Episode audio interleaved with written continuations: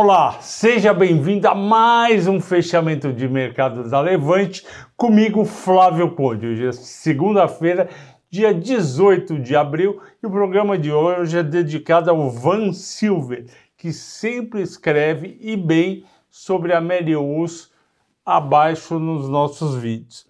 Vamos ao Ibovespa, que operou embaixo o dia inteiro e fechou com 0,43 de recuo aos 115.687 pontos. E eu lembro que há duas semanas atrás, segunda retrasada, eu falei aqui nesse fechamento de mercado que o Henrico tinha falado de manhã no Morning Call e eu concordava que na época a bolsa estava em torno de 120 mil pontos, que existia um risco da bolsa cair gradativamente na direção dos 115 mil pontos.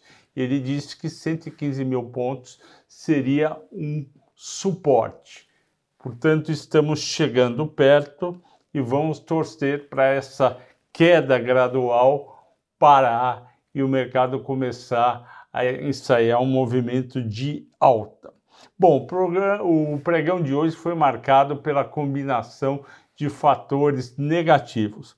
Primeiro lugar, o futuro das bolsas americanas operou o dia inteiro em baixa. O juro dos 10 anos do título do Tesouro americano subiram de 2,78 para 2,87. Isso é bastante para um dia apenas. Lembrando que no fim de março estava em 2,38, portanto, o mês de abril já teve uma subida grande do juro americano, e isso fez o dólar se fortalecer no mundo, menos no Brasil, e fez também as bolsas americanas recuarem durante o mês de abril, fazendo com que as brasileiras, a bolsa brasileira também recuasse.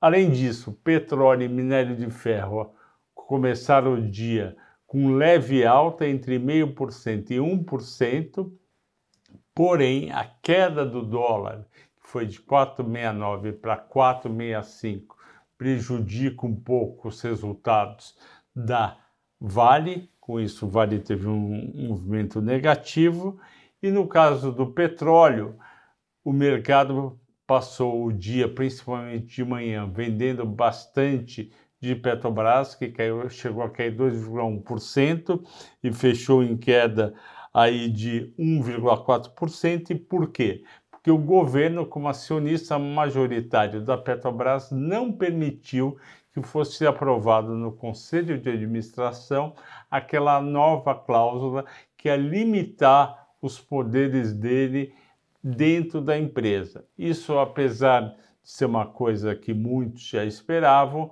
o mercado aproveitou para bater um pouco nas ações da Petrobras. Além disso, exportadoras como Suzano e CSN caíram justamente pela queda do dólar de 4,69 para 4,65. Vamos agora aos destaques positivos e as ações do Banco Inter subiram 4,4, local web 4,2. O que, que aconteceu? O Banco Inter informou que ia estar tá levando sua base de clientes finalmente para base de clientes de acionistas para para os Estados Unidos, onde as ações vão ser negociadas.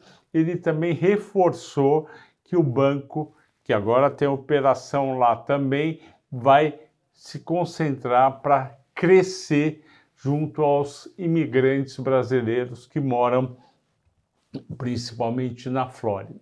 Isso é positivo, mas não é uma coisa, na minha opinião, de curto prazo, mas é positivo, então tem sentido a alta das ações de 4,4, mas como a gente sabe, tanto o local web como Banco Inter é sempre uma gangorra. Sobe um dia 8, cai no outro dia 4, sobe um dia 4, cai no outro dia 2. Iguatemi subiu 3%, Fleury 2,5%. Isso foi simplesmente um movimento de recuperar boa parte da queda da semana passada, porque não tinha nada de novo. E as ações do Banco do Brasil subiram 3,70, foram as escolhidas pelos assinantes da da Levante para eu comentar, eu vou comentar no, no final. Os destaques negativos de hoje.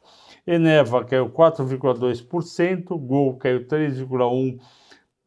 Por que, que Gol caiu? Porque o petróleo a 112 dólares, subindo 1%, prejudica uh, os seus resultados. Eneva tinha su subido bem semana passada, hoje devolveu 4,2% e o dólar mais baixo impactou negativamente CSN, caiu 3%, e Suzano caiu também 3%. Por último, a Eco Rodovias caiu 2,6%, porque alguns investidores, descobri isso no mercado, estão fazendo uma operação de long short. Operação de long short é aquela que você compra uma ação, no caso é CCR, que pode ser comprado a parte da de Gutierrez pela pela Votorantim e Itaúsa e vendem, alugam rodovias e vendem. Essa operação envolve quase nada de dinheiro e os investidores ou especuladores que fazem essa operação estão tentando ganhar na diferença de performance dessas duas ações.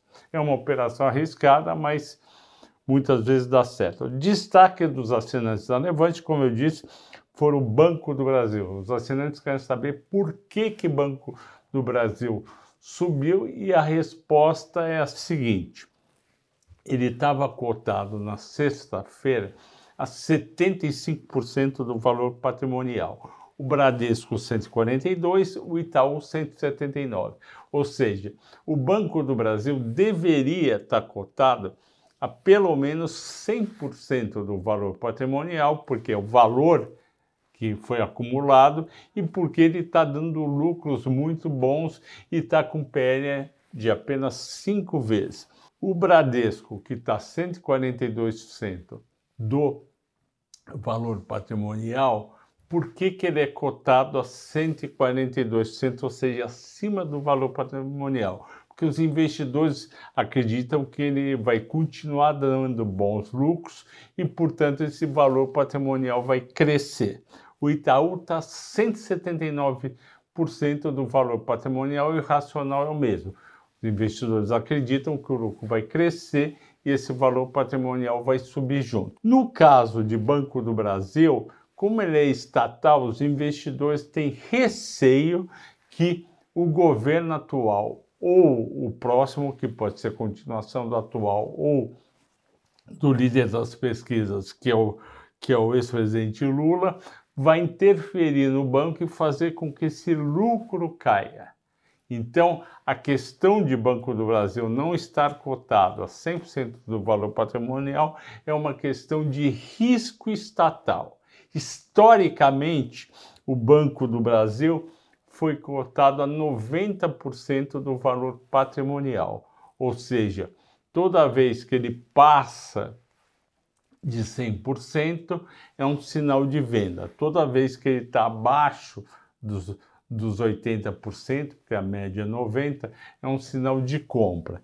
Então, se você acredita, só que tem o risco do Lula ser, ser eleito. Então, se você acredita que o Lula vai ser eleito, Banco do Brasil você corre um risco, como corre risco em Petrobras e Eletrobras. Entretanto, se você não acredita que o Lula vai ser eleito, se você acredita que o Bolsonaro vai ser reeleito, Banco do Brasil, 75% do valor patrimonial, pode ser muito interessante, porque o preço médio é 90% e o Bolsonaro, o governo dele, não mexeu em nenhum momento no Banco do Brasil e os seus resultados cresceram desde que o Bolsonaro está aí. Ele entrou no governo em 2019. Era isso que eu tinha para falar. Agradeço a todos pela audiência e pela paciência. Boa noite, bom descanso e até amanhã nesse mesmo levante horário do fechamento do mercado.